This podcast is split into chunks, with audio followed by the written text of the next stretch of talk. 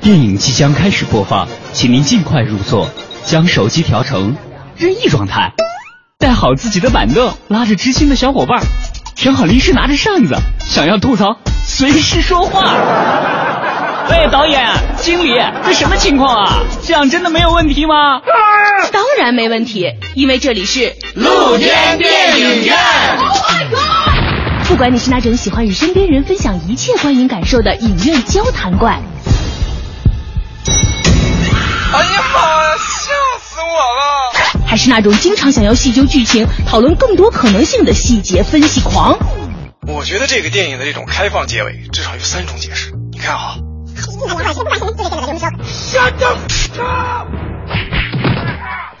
又或者你是那种想要去看电影，但是不知道哪些好看的呆萌天真系。嗯，都有什么好看的电影啊？好看，好看，好看，好看的电影。哼，多了。在这里，你都能找到那个属于自己的观影节奏。说看就看，放松惬意，分享电影，畅谈心声。露天电影院，我们不仅给你带来好看的电影，更会向你展示电影背后更多精彩的故事。完成工作室电影派第三季露天电影院现在正式播出。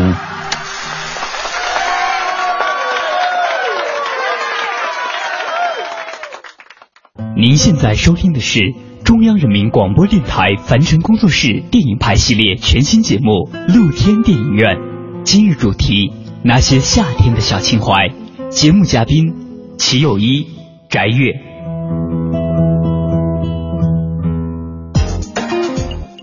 各位收音机前的听众朋友们，大家好，欢迎您收听今天的露天电影院，我是张远远。首先还是介绍一下今天来到节目中的两位嘉宾，首先呢是齐友一。嗯，大家好，我是齐友一。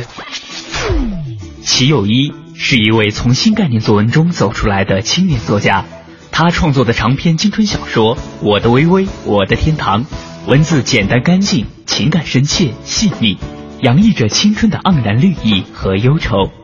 二零零三年十月，开始在精品购物指南娱乐时尚部室工作，负责文娱部的音乐类报道。二零零六年九月，以主任编辑身份从精品购物指南辞职。二零零七年十一月，入职新浪，任新浪摇滚频道主编。二零零四年五月，开始担任迷笛音乐节新闻官，至今。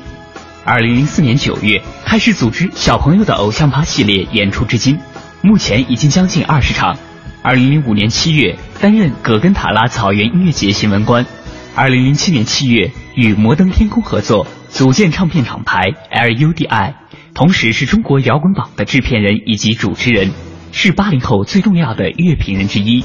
为当代中国的青年亚文化领域做出过许多贡献。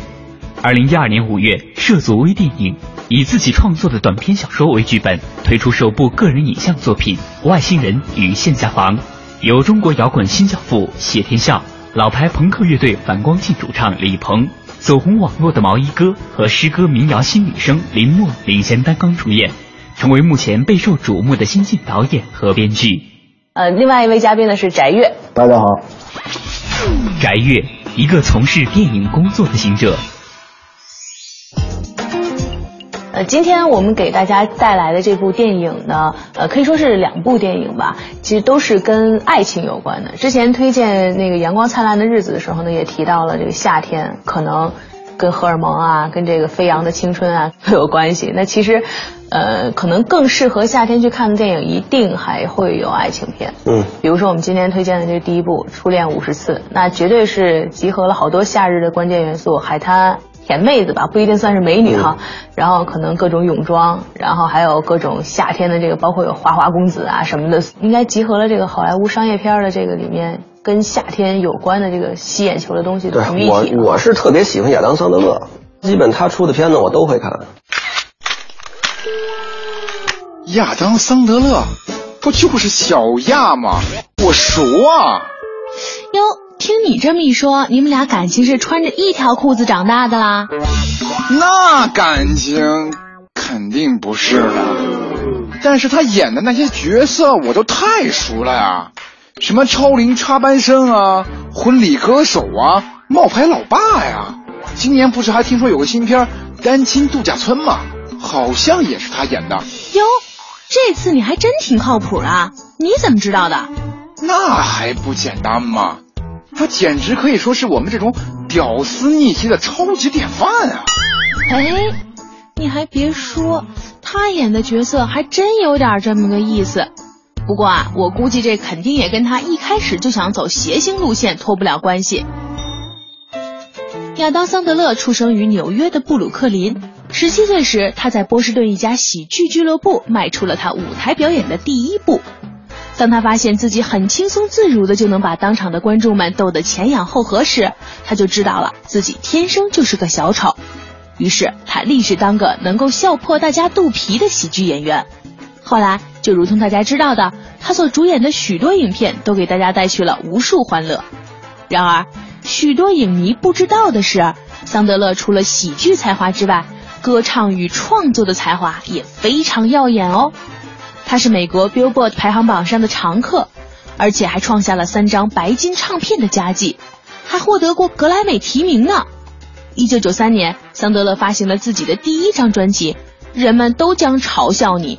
他本人也参与了专辑的录制。这张唱片赢得了格莱美音乐奖提名。并且在百老汇排行榜上停留了一百多个星期，迄今为止售出了五百万张。亚当·桑德勒最擅长演出“好人有好报，傻人有傻福”这类的喜剧角色。他那种看起来迟钝的外表，配上机智讽刺的对白，再配上副热诚的好心肠，绝对代表了九十年代的新好男人，让观众们相信傻人有傻福。嗯，这么一看，还真挺像你哈。是吧？哎，总感觉哪里不太对啊。你喜欢他是因为什么？我觉得他的片子还比较品质保证，就跟就跟周星驰的片子咱拿出来都会看一样。啊啊，他自己是一个商标嘛，他片子他自己当导演，自己的写编写剧本，或者说自己就是自己做制作人嘛，就是他当老板嘛，相当于，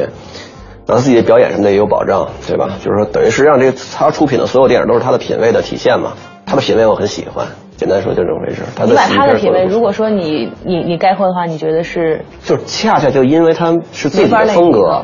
他跟别人不太一样，所以他的片子我还觉得都不错。在这部片子里面，他跟这个当时风靡全球的这个《霹雳娇娃》中的一个巴里摩尔搭配的，很多人都说他俩搭配是属于金童玉女，就是两个人一看站在那儿就有情侣的那种范儿了哈，挺甜的。所以这可能也是很多人对，而且就是《初恋五十次》，他这个片子就是说亚当·桑德勒的所有的这种爱情喜剧片里边，他这个片子为什么是一个比较经典的影片哈？它有两个原因，我觉得，一个是我觉得他就是说他有一个剧本上有一个好的创意，就是这个女的，这个女的每天都过的是一样的日子，然后这个男的每天都要做的就是重新让她爱上自己，就这个事儿是一个很好的创意。他作为一个作为一个浪漫喜剧来说的话，是是非常。像那么回事儿的，而这种浪漫喜剧一定特别招女孩喜欢。你发现没有，亚当·桑德勒的好多电影其实都是特别男性化的那种喜剧片儿，比如说跟性有关的一些搞笑的桥段什么的，就是实际上男孩子可能比较爱看，女女性观众不一定那么喜欢。但是《初恋五十四》不是，《初恋五十四》一定是女的观众更多更喜欢。填到心坎儿里了。对，甜到心坎儿里了。另外，我觉得他特别成功的一点是他电影表现上，他表现了那夏威夷那一块的那个生活的情绪，那个表现的非常好。你看泰囧。他因为他把那个气息表现的好，把那个地方气息表现出来了。就是《初恋五十次》也是，他把这个夏威夷的那个气息表现出来，就让你特别想去那儿玩。不过其实现在不管是美剧啊还是什么的，你你只要就是这个好莱坞出品的这个片子，如果说涉及到夏天的，涉及到海滩的，他我觉得他这个情绪把握的应该都还不是，这里面有很大区别，这里面有很大区别。他，他如果是一般的，就是说像一般的好莱坞出品的这种爱浪漫喜剧什么的，他他一般就是演到一个什么五星级酒店的。私人沙滩就这样就完了。像亚当·桑勒自己后来的这种讲夏威夷故事的影片也有，他叫《随波逐流》，他那个片子就讲到夏威夷的五星酒店的私人沙滩，就讲到这儿为止。但是那《初恋五十四》不是，《初恋五十四》你一看就能有一个特别明确的感觉，就是他那个编剧啊，真的是在夏威夷的那种常住民的这个圈子里生活过，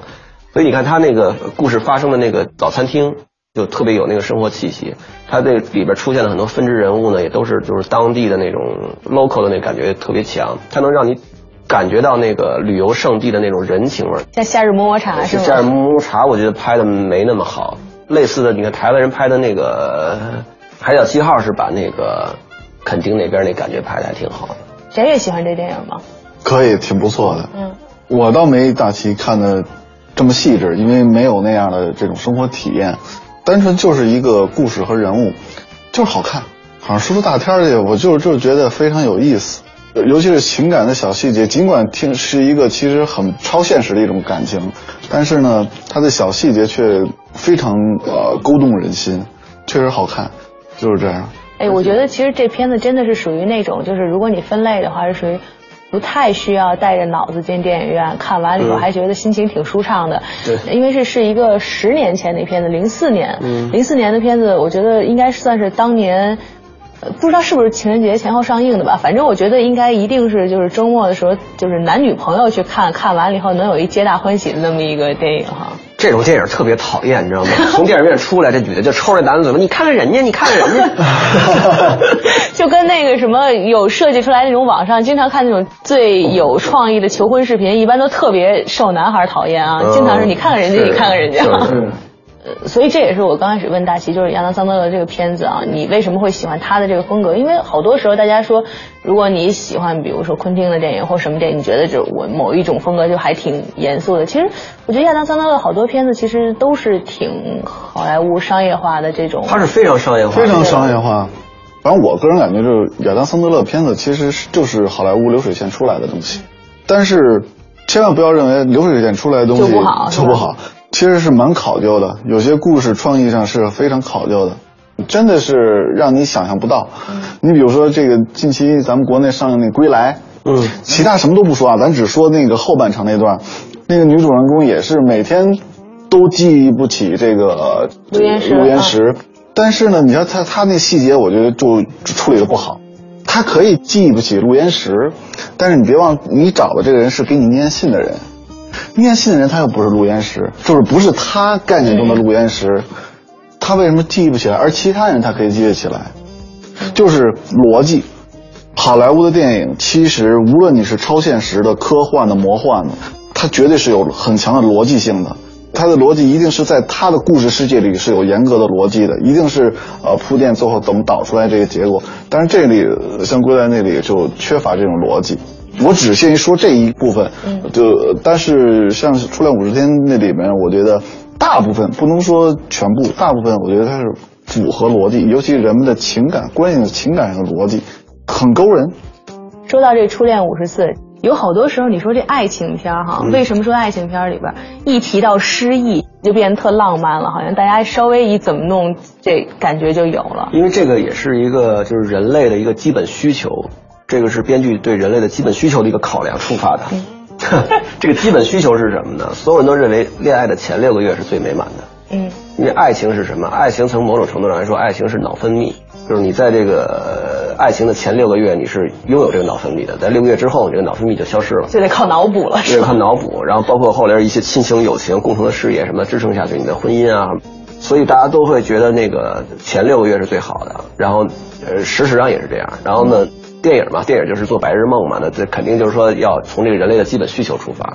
所以他要把这个前六个月的故事不停的讲，不停的讲，而且呢，人类还要求一个就是说最好能是一夫一妻制维持下去。看你这表情，你觉得这不科学是吧？对，就是很相信科学，男的也是这样的。实际上，他有这么两个需求的话，就是说，第一，我不要换人，我不希望换人，我希望一个浪漫的爱情故事就是他，就是我跟他。第二，我要把这前面六个月不停的过，不停的过，不停的过。等于这片子把这俩。都满足了哈。初恋五十次，包括你说的一些什么那个来不来闹个失忆，什么还我逝去的五年，他要求这两个基本诉求，然后在这个电影里边把你这两个基本的白日梦的诉求完善掉。听你这么一说，以后看电影都变成一个好像对我现在看电影的事儿对我现在看电影基本都是一个没劲的事儿。我现在看什么电影都是 A 类的，这是 B 类的。对对对，他所有电影其实都可以分成几个故事套子，就比如说这个灰姑娘的套子，白雪公主的套子。所以跟你一块看电影特没劲，说到中间以后，这就这我知道呢，大概是这样的。不不是，我不会剧透，因为我猜不出来人家要干什么。但是你也会觉得特没劲哈。我会觉得没劲，而且我什么女朋友什么不爱跟我看电影，我看着看着说，哎，你看他现在用了一个什么什么手段，怎么怎么着了，所以你在这招人恨，我跟你说，特别 招人恨的。而且我看电影要求是什么呢？就一定是要把屏显弄出来。咱们看 DVD 的时候有个屏显时间嘛，就是哎，我进行到这儿，我就跟人讲，你看五分钟了吧？他干了什么什么什么？我跟你说，二十分钟以后他会怎么怎么样？那也只能怪现在的这个创作者啊，已经黔驴技穷了。不是黔驴技穷，还是咱上期说那话，它都是一套体系，所有人所有人看都是那几本书，全世界所有的编剧看的都是那几本书，这几本书全是好莱坞的人写的。也不是说光是几本书的问题，这这这这个，你看大家都是学数学的，但是为什么有的人都搞航天，有人搞这，对吧？他说也不是完全是那几本书的问题，这个问题呢，其实是一个市场的问题。好莱坞的投入一定要产出最大化，它一定要让更多人的接受，它的要迈向更多的市场。那让更多的市场人去接受它，那必然它会降低它的一些的门槛儿。就我指的门槛儿，就是为什么一些电影超级发烧友特别喜欢那种啊、费脑的那片子，叫烧脑烧脑的片子啊，就是他看的过瘾，因为电影是一个观影经验累加的这么一个过程。就是当你看完一个原先看完一个好片子以后，这个时候你再想看一个新片子，同类型新片，你希望有更高的期待，这个期待是一个叠加，甚至到最后是一个迭代的过程。但是从市场角度来说，这个其实是一个蛮困难的事情。你要想让更多的市场去接受你，这时候你只有降低的门槛，让很多让做很普适性的东西，然后在这个基础上做一些小的翻新啊。你比如说，很多人喜欢看《盗墓空间》，但是你会发现，《盗墓空间》其实它全球市场规模是不小，但是没有想象的那么大。你比如跟同一个导演拍的这个《蝙蝠侠四》的时候，就远远比不了了。绝对不能比了。这这里面就涉及到这个创作的设计问题，越特别讲究，又想给它永远的出人意料，永远不会让你到最后你就觉得又在情理之中，或者到最后哇，你让让一种瞠目结舌的感觉。不是说好莱坞现在没有这样的人，也不是说没有这样的本子，但是还是从市场的角度，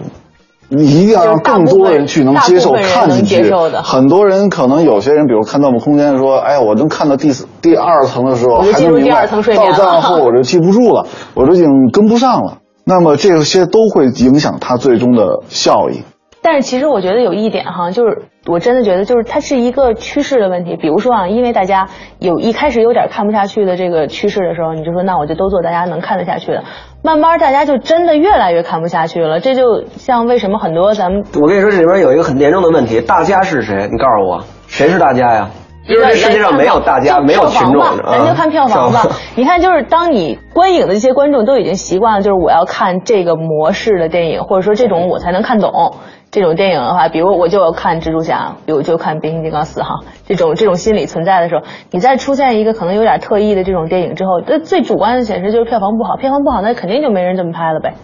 慢慢不就变成一个大众洗脑的过程它？未必会没人拍，因为一个影片最终票房不好的原因有很多种，它肯定会进行一个复盘。呃，当然这个复盘在某种上又是不可逆的，但是它什么叫至少复盘？呃，就是去倒推为什么导致票房不好的原因在哪儿，而是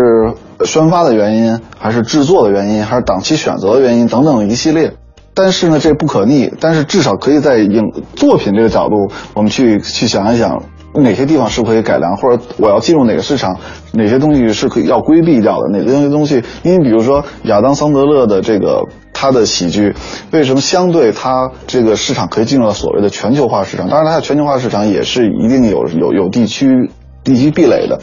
但是整体来说，非北美人就是美国人也能够看得懂、接受。呃，那么就说明至少他在文化的属性上没那么强。但你要说那个那谁，就是就是老拍纽约那那个导演，那个伍迪艾伦伍迪艾伦伦，伍迪艾伦，伍迪艾伦就是典型的，就是很多的就是呃非纽约人或非美国人以外的人，不是特别能看得懂。他的文化属性、地域属性太过于强烈。嗯，你比如或者说咱中国的冯小刚，冯小刚电影你拿到中国地区以外的地方，可能很多人都看的会呆若木鸡，里面的笑料各个方面品读不出来，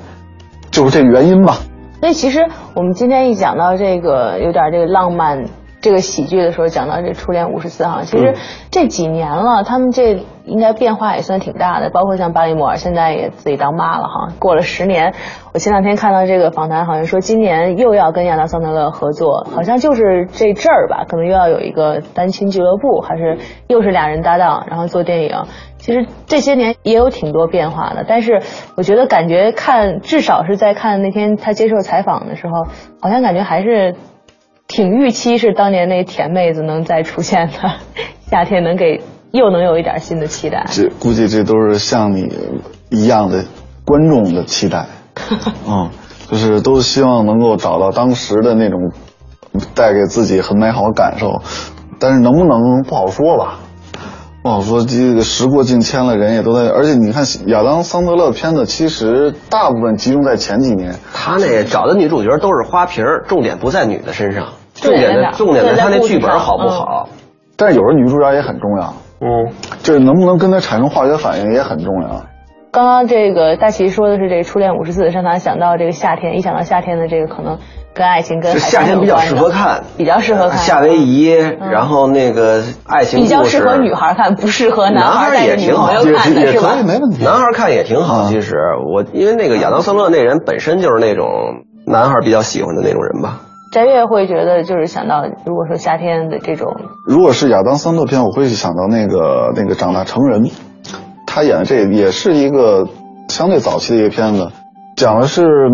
少年时期有那么五个孩子，然后拿到了这个篮球冠军，嗯，是他们非常重要的一个一段经历。然后老教练呢，相当于起到了一个指指路人的这么一个角色。老教练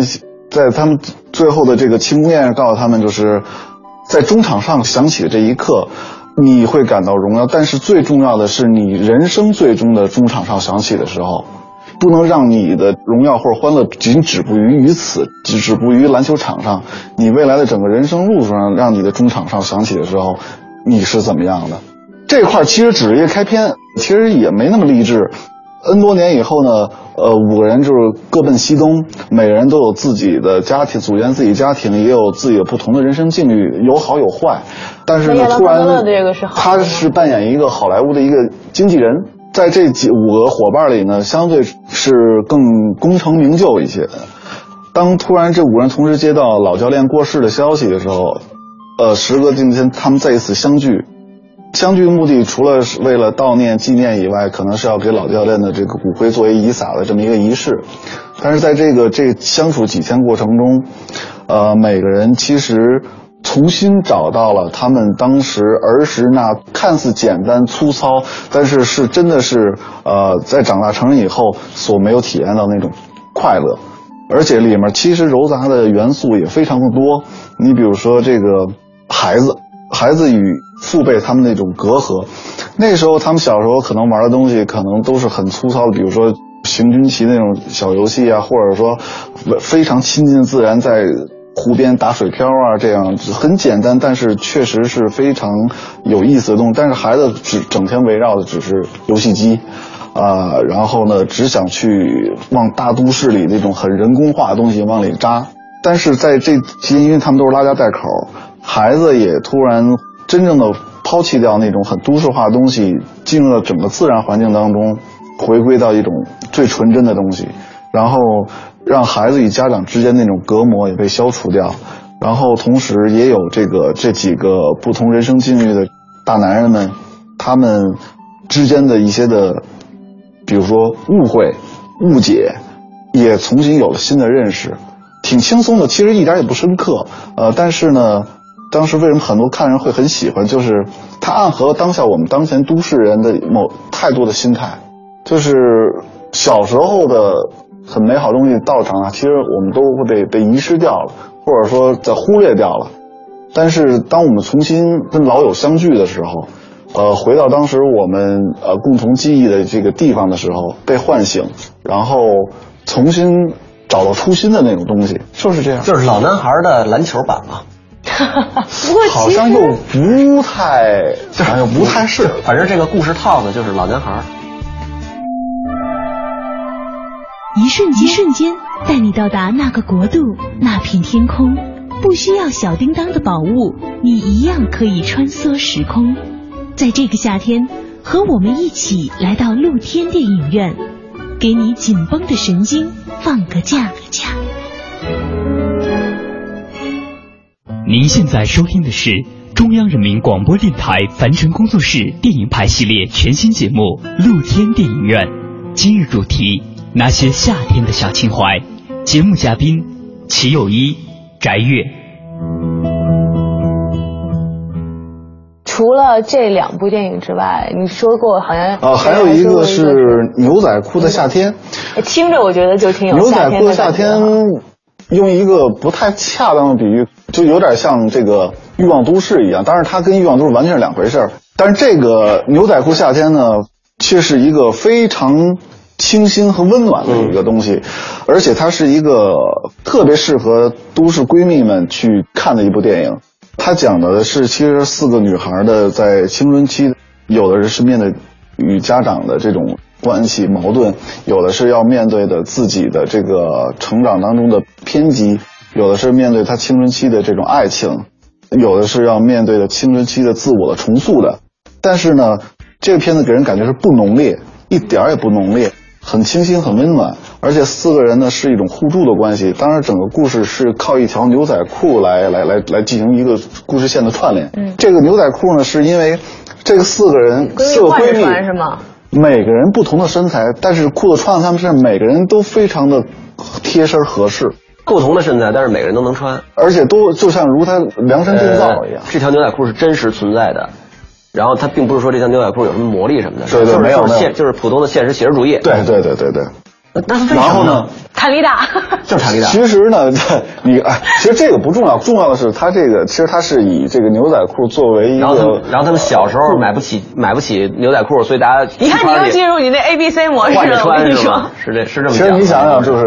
按我们话说，就是这种发小或者铁党粉这种人，就是比如叫掰不开的脚趾头，或者我们同穿一条裤子一样。其实当时我看到最初是，哎呦，我说这四个姑娘，这个就是铁呗，关系铁，可以同穿一条裤子。其实呢，那我觉得可能还有一种隐喻，就是可能当下他们可以同穿一条裤子，但是可能是整个这段整个夏天经历完了以后，在某种程度上，其实每人是不能同穿一条裤子，每人都在变化了。我就问你一个，就是说他这个编剧是怎么处理的这个地方？他是说他是说这条裤子他们为什么他是这样四个人要同穿一条裤子啊？是这样，呃，有三个人呢，要分别去希腊、西班牙等，要要有去训练，有去玩，怎么见家长。然后呢，他们四个人在分别之前呢，给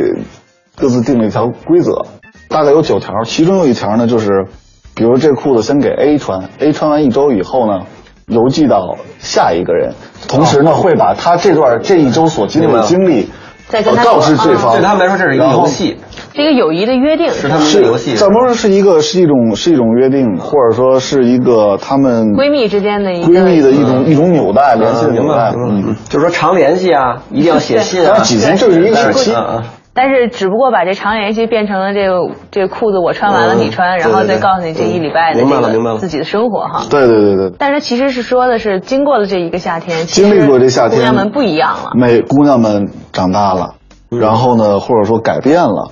啊，开始有自己的小秘密了，开始。呃不是，就是从故事看了也好，应该都处在一个高中生的状态，十七岁左右吧。这时候正好处在一个我觉得即将所谓要跨入成人阶段的这么一个这么一个时期，我觉得是他们的这一个转折点吧。那最后这结局是怎么处理的？我我给我觉得我特别受你影响，大齐。我现在开始对这结局怎么处理的，这编剧这设计这事儿已经已经知道了。结尾就是说，肯定是这四个人各自找到了自己的人生的新的方向，重新认定了友谊。之前他们在由于这条牛仔裤，或者说由于隐藏的秘密之类的，他们的友谊曾经破裂过。没有，没有啊？啊、这个太俗套了。那他是其实他们首先他们四人之间没有任何的这个在友谊上有任何的这个破裂，嗯没有，始终没有。他们始终是那种互助互爱的人。嗯，呃，那他们的那个就是只不过就是低谷的时期是呃什么时候呢？其实我更希望大家去看。现在我觉得说吧，就是完全纯剧透了。预设人家的结尾啊我我我觉得这个就是到说到一定份儿上，尤其是结局，因为一个电影的结局其实是非常非常非常关键的。有时候你可能觉得前半程这片子如垃圾一般，但是当它的结局非常精彩的时候，你都会给这片子一个及格分。所以其实这个片子是你觉得是主要是对这个故事很打动你是吧？呃，我觉得对有什么咱们知道就特别好的演员还是什么？其实我觉得还是属于属于年轻女孩闺蜜们去可可以看的片子。我相信每个人成女孩成长当中都有自己的这种死党，那么这些死党走进你的这个人生历程，然后有的离开，但是这个东西可以，我觉得可以让他去记一些什么，然后至少还是可以珍惜一些当下的什么。哎，不过说起来，就是这个，尤其是夏天看的这个，最近呃，大家普遍制造这个爱情片的这个，就跟大齐说的这个，你已经成流水线、成规模化了之后啊，我有时候看电影的时候，总有一种感觉啊，就是你们现在把这个爱情营造的就这么有戏剧张力，这么美，都让人感觉到，你说在说的这些爱情，就是还是我们原来所想的那种，就是。不是之前流行一个词叫小确幸嘛？现在好像都没有这个小小的你确定幸福的瞬间了，都是在这电影院里面的这种爱情，像这《初恋五十次》，那是多么强烈的、不可再现的生活中不能存在的爱情故事呀！我觉得是当下年轻人他都不会爱吧我觉得所有的嗯就是每个人每个时代肯定有每个时代他们谈恋爱的不同的方式嘛，方式方法不一样，但是最后他们得到的幸福感是一样的，多多巴胺的分泌的量都是差不多的。我觉得那个爱情片是一个特别好的东西，它在于什么呢？因为每一个人啊，其实他这一辈子下来，不一定真的有那个运气能够能够遇到你真正的那个就是命中注定的那一位，就是你一眼看上去不行，不是他，不不是他，我别人不嫁什么那种。其实真正这种灵魂伴侣是吧？灵魂 soul mate 这种东西的概率你能遇上，而且他还愿意跟你好的这种概率是非常非常非常低的。嗯，在但是在电影里大家接触到的是我们每个主演都能接触到 soul mate，并且有这种我跟你说，真的就是这个东西是一个大家一直就是说像一个国王的心意一样不愿意捅破的一个悲惨的那个人类的悲惨的命运就是这样。谁都不敢说这个话，说我的伴侣其实不是跟我特别合适，我其实没有那么爱他，没准儿我还就是想过，或者是不是我未来人生还能有其他的人跟我一块儿生活？这跟你刚刚说的这人都向往一夫一妻不是特一致啊。不，人最终是人不是说向往一夫一妻，而是社会要求人类要一夫一妻。待会儿你们要真想听，我给你聊十分钟啊。然后呢，就是说这个爱情电影是什么呢？爱情电影就是说告诉你说这个让你不可能实现的这个，或者说很难实现的这个小概率事件，圆梦在电影里面实现。就是电影就是归根结底，它是一个一个造梦一个一个造梦的工具嘛啊。呃，我觉得爱情电影这一方面是特别好的。而且有时候你在通过看爱情片的时候呢，你就是就是除了爱情以外，除了男女之事之外呢，它有时候会，呃，由于这种男女关系的紧密，它能让你更好的体会什么是就是人性的美妙之处。比如说像《罗马假日》这样的片子，嗯最终这个甭管这个哎，这那这男主人公跟女主人公甭管爱得多深，但是从头到尾手都没有拉一下，直到最后这个公主下来说你好，谢谢你，那个希望你能够哎我给我们一怎么记得有个好的报道。好像有个文手的那个？没有没有没没有，然后那那个男主人公握着他的手握了一握，这是他们两个在片子当中唯一的身体接触。就这种，你知道，就是人性的升华，两边都在说谎，但是就是是是全都是为了对方好。人性的升华是一方面，另一方面是不可存在的造梦的造个过梦的那种东西，程。对，反正就是就是爱情片在这方面还是挺不错的。其实你知道，在看这个爱情片的时候吧，嗯都会给人一种，就是我特同意你说的那个，他爱情片让人觉得到底是幸福还是不幸呢。有好多时候你去电影院看完了以后，你觉得好像这日子，但我觉得这个就就有点挺那个的太给自己作了，没必要。咱们日常生活都太庸常了，然后这个需要这个电影呢去满足一下我们超现实的东西，就完了。二来就是让两个人为什么情侣去看呢？让他们两人之间的时光能够有一些更丰富一些，雕琢一下他们俩人时光呗。然后再你如果自己没法创造甜蜜的回忆，你就去看一个电影，有把这个看电影的过程对对对甜蜜就是说而且这份甜蜜的回忆还是跟你们俩可以不停的聊的，当然那是好电影才行。但是我想，这个有这种要求的，更多的还是年轻人。其实有时候，规律性的或者平淡性的、长久性的婚姻里头，也非常有值得你去去坚持的或者去探索的东西。我相信那也是你只有经历的人才才能才能说得出来的话，或者才能感受到的。呃，也这些小年轻可能对头六个月那那是吧，那可能有的更多的一些的需求。人家说的是，就不光是有这需求，是对那个头六个月的感觉有着无限甜蜜的回忆，是吧？呃，对他需要这个让他们生活多点料嘛。那其实每个人都需要。咱们要认清残酷的现实之后，但不能只说这个否认这个甜蜜的存在。就比如这样问你，如果能让你选择像巴里摩尔一样，嗯每天你能失忆一次，然后有人重新追你一次，你愿意吗？你是愿意那样，还是愿意我哪怕六个月之后不我当然希甜蜜了？望体验不同的人。我以为你说我当然希望体验每天都追一次这姑娘了。我不会觉得那样很好。就是假如说，就是他那种状况啊，就是他他每天失忆一次这种状况，他人生是裹足不前的。必须生活在一个这个周围人帮他营造出来的谎言当中。你看那电影里面也是这样吧，大家大家全都在每天都是同一天啊嗯。然后我觉得就是说，人生真正的就是有趣的地方在于什么呢？在于你通过你的那个积极的营造，你跟一个人一起营造，然后最后一起这个呃走向了一个你希望走向的方向。我觉得这个是人生当中最有趣的那一部分。就是六个月之后怎么样，两个人一起携手脑哎，补。对对对对对。我昨天跟一姐们聊，就是昨天有我们有一朋友求婚，然后后来我们跟那姐们聊这事儿，我说这个爱情的结果是什么呢？人家求婚的时候你们聊这个，有因为我们那姐们有点犹豫。啊。我跟那姐们儿是是我女朋友的姐们我跟她第一回见，她被求婚，然后呢，结果我问说怎么样爽吗？嗯啊，这姐们就沉默了，你知道吗？啊，然后我就我就觉得不太好 就是这个姐妹儿有点犹豫，有点犹豫我就给她跟她聊嘛，我说你看你就要通过这么几个方面来确定一下，就是说这个人到底跟你合适不合适。有一个最基本的一条是什么呢？爱情的结果是什么？一个好的关爱情关系的结果是说，呃，当你六个月过完了以后，你发现你由于这段关系，你在向着一个更加卓越的方向前进，就是由于变成更好的自己哎变成更好的自己，啊，而不是这关系甜蜜关系本身。就是他也变得，因为你的存在变得更好，你也因为他的存在变得更好，两个人都同时的完善了自己的那个能量场，嗯，这种就是好的关系。我相信这个世界上并不是说独一无二，没有独一无二的人情侣。我说我这个世界上我就等那一个人，这是不可能的，他也是不符合科学规律的。但是呢，如果你遇到一个人，他能够让你变得更好，而且他自己也因为你的存在变得更好，这就是一个完美的爱情。你们就是天生注定是一对儿，就很好。